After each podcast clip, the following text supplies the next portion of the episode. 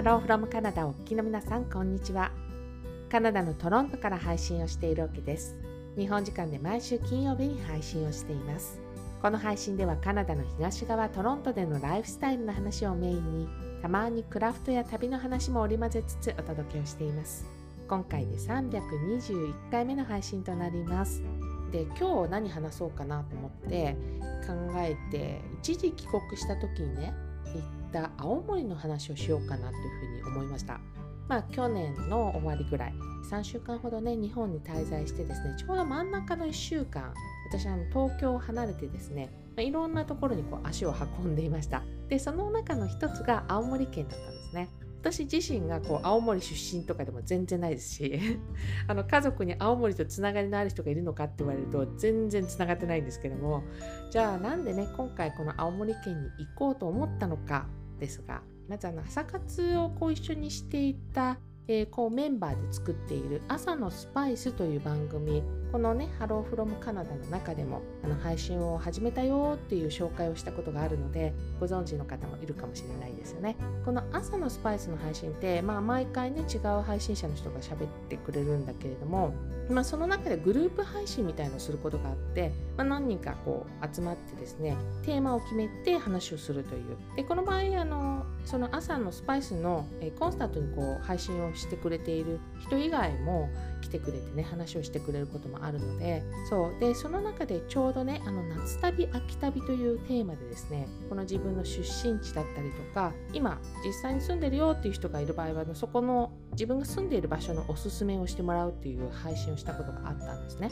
その時に、まあ、ゲストとしてゲストっていうか、まあ、あの配信お話ししに来てくれた一人にあのソフィーさんがいました。ソフィーさんねこのハローフロムカナダの企画のタコ紹介したくなる人たちのゲストで来てくれたことあると思うんですけれどもソフィーさんの出身地が、まあ、青森県の八戸市なんですね。なのでそのお話をねその時にしてくれたっていう感じです。で私あのソフィーさんがその八戸市出身っていうのはもう随分と前から知ってました。コミュニティに入ったもう3年4年とかになっちゃうかなもうね。でそのくらい前から知ってはいたし今回その朝のスパイスで話に来てくれてねいろいろたくさん話聞いたじゃないですか。でそれでまあがっつり話を聞いたっていうのもあってそうこれはまあ一回行きたいなというふうに思ったっていうのがねそれがきっかけになっていると思います。でじゃあ青森行くよっていうふうになってで実はね夫が以前ですね今以前といっても、ね、20年前ね20年以上前ですね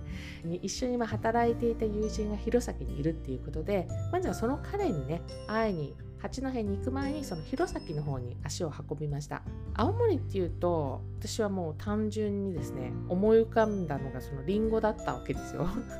そう。で青森どこでもなんかリンゴがたくさんリンゴの木が生えてるみたいなそんなイメージがあったんだけれども実際にはその弘前はすごいリンゴの産地みたいなんですよね。でまあ弘前に行くとやっぱリンゴの、ね、木がいっぱい植わってるのが途中見えたりまして。そうなんかそういうことも全く知らずに私行ったんで。そう。で、まあ、連れてってもらったのが弘前市のりんご公園っていうね場所で、まあ、食堂みたいなのがその中にあったんですけどそこでこう出している食べ物の中にはですね、まあ、みんなりんごが入っているっていうことでで私頼んだのがねあのりんごがこう練り込まれた麺。でそれをまあつゆにつけて食べるっていうりんごつけ麺みたいなそういうのを食べたんだけどあとそうそう追加でねりんごの入った炊き込みご飯っていうのも私注文しました。両方とも人生初ですね。りんご麺っていうのも初めてだしそうあのりんごが入った炊き込みご飯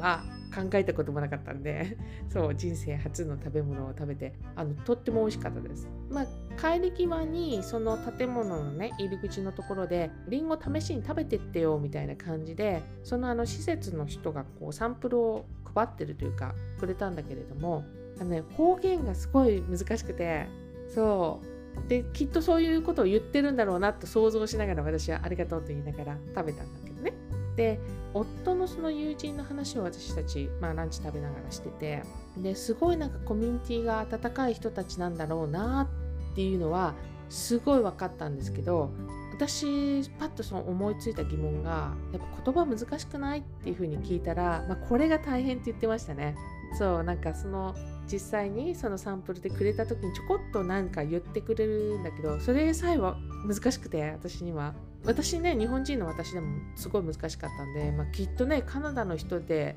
そんなに日本語を堪能ってわけではないと思うんでそう彼にはすごい難しいんじゃないかなっていうふうには個人的には思いましたね。まあ、そんな感じで弘前楽しませてもらってですね、まあ、その足で八戸まで戻って私たちあの八戸に泊まったんだけれどもソフィーさんからねもう何回も聞いてですねとっても楽しみにしていたせんべい汁を私たち夕食にいただきました。で以前ねあのソフィーさんからこう初めてそのせんべい汁の話を聞いた時になんだあの今度こうトロントでもやってみようっていうふうに私単純に思って そしたらばあのオッケーさんあの普通のせんべい入れないでねっていうふうに言われてなんかそのことをいや懐かしいなっていうふうに思いながらやっと食べることができましたね。で私あの実はねあの家でもやりたいなって普通のせんべい入れちゃダメって言われたから そのせんべい汁用のねせんべいをそこで買ったんですけどこれまだ試せてないのね。でもあの即席のせんべい汁っていうのが売ってたんですよ。カップ麺みたいなああいう風にして売ってるの。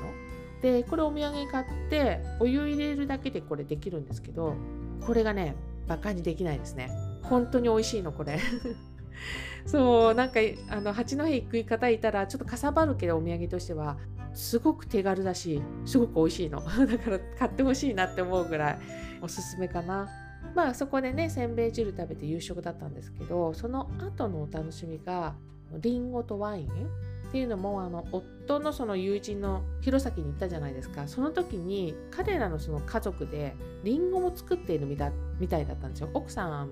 弘前の方だったんで。その家族がこう作ってるみたいで。でたくさんねあのりんごとあと自家製のワインっていうのをいただいたのでこれを味わいました。もうりんごも市販のものみたいにこう形が揃ってるわけではないんですよ。でも美味しいですね。甘いです。すごい甘いなと思って、まあ、トロントでりんご食べてりんご美味しいと思うんだけどそこまで甘くないんですよね。甘いけどこの日本で食べるりんごと比べてしまうとやっぱり甘くないからそうそれにすんごくその甘いりんごっていうのに慣れていない私にはですね余計に甘く感じたかもしれないですねこれ。まありんごそこでね美味しいっていうふうに思ったでしょ？でお土産にりんごっぽいもの買おうと思って、まあ、まずりんごジュースがいろいろ売ってるんですよ。むちゃくちゃ売ってんのね。であともう一つがアップルチップス。でアップルチップスはなんかねえっとその最後にお土産買うちょっと前になんか小腹が空いたからって言ってどっかで買ってそれをそこの場で食べたんですね。これがめちゃめちゃ美味しくて。でもそのお土産屋さんにはそのアップルチップスの違う種類がいっぱい売ってたんでこれはもう帰ったら食べ比べをしようかなと思っていろんな種類私買って帰りました。で全く外れがなかったっていうねやっぱり青森ってりんご美味しいんだなっていうのをそのお土産からも私感じさせてもらったなっていうふうに思ってます。であともう一つねここ行きたいっていうふうに思っていたところがあってそれが八戸ブックセンターという場所ですそうあのここってまずあの市が運営している本屋さんでして本の町八戸っていうのを推進したいということで、まあ、作られたもののようだったんですね。で私は何でこれを見つけたのかっていうとあのジン全くだからあの八戸に行くとかそういう云々の話の話で見つけたんじゃなくて私あのこの2024年に自分の自分でジンを作りたいっていう話をね配信の中でもしてると思います。でこのなんかジンのことをワークショップみたいにないかなみたいな日本帰った時にないかなみたいな感じで探してた時にこの八戸ブックセンターというところに行き着きました。残念ながらね私が行った時にはやってなかったんだけれどもあの私が行くちょっと前ぐらいにそこでジンのなんかイベントなのかワークショップなのかこうやっていてあれ八戸だっていうふうに思ってねそれでたどり着いたんだけどなんだろうななんかこう建物の中に入ると、まあ、普通の本屋さんっぽいんですよ。見た感じはね。そう。なんだけれども本の読む場所がいろいろ変わっているのがあって例えばなんですけどあの本屋さんの中にですねいくつかこうハンモックが吊るしてあったり、まあ、そこでねこうハンモックに揺られながら本が読めるっていうことだと思うんだけどあとは大きなテーブルとその周りにこう椅子が置かれたちっちゃな部屋がですねその建物の真ん真ん中本屋さんの真ん真ん中にこ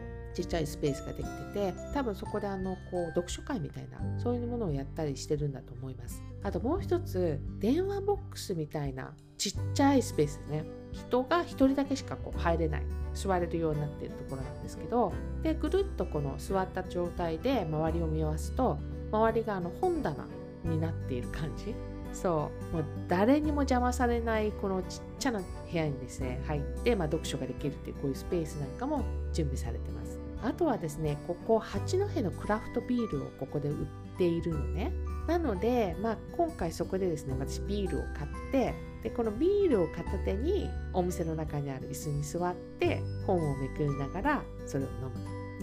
でもちろんねあのビール飲めないっていう方いると思うので、まあ、コーヒーとかも売っているのでコーヒー飲みながらっていうのもありだと思います。でまあねこうやって青森のお話を今日していますけれども実は私たち青森に滞在したのはたったの2日間